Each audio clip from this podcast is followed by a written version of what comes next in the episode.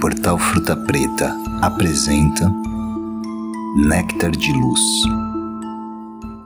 Olá, sou Débora Gerbera e trago o Néctar de Luz. Néctar de Luz são mensagens diárias vindas do tarô ou de algum outro oráculo. E essa semana estou trazendo do meu tarô de trabalho, o tarô O Legado Divino tarô de 78 cartas.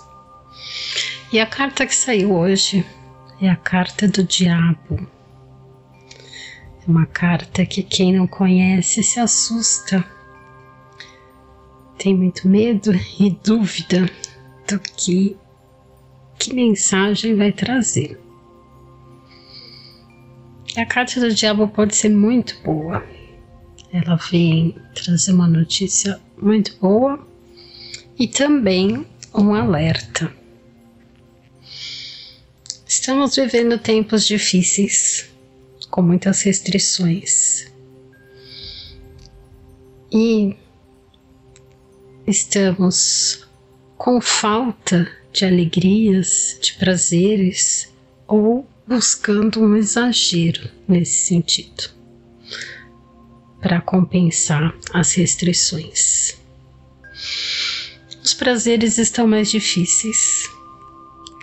Então precisamos ser criativos e principalmente não deixar esse setor da vida de lado. Os prazeres podem ser pequenas coisas, um chá, um livro, um cochilo, um filme Pode ser algo maior, mais significativo, um curso novo, um hobby, algo para fazer, para se divertir que não seja referente a trabalho, para que realmente haja um prazer. O trabalho pode ser prazeroso, claro, mas quase sempre remete a uma obrigação. Então devemos cuidar de nós, conversar com alguém, jogar conversa fora. Encontrar alguém um pouco mais difícil, mas ainda podemos, com cuidados. Então, buscar manter as alegrias e os prazeres para a manutenção dos nossos sentimentos, da nossa emoção, do nosso bem-estar. Agora, se você por conta das restrições, está exagerando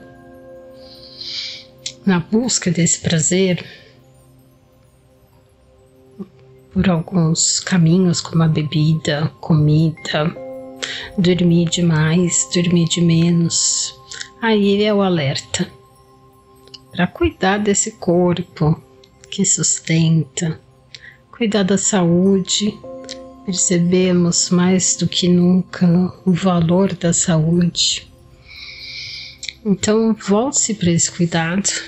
Todo mundo merece prazeres, mas o equilíbrio é fundamental.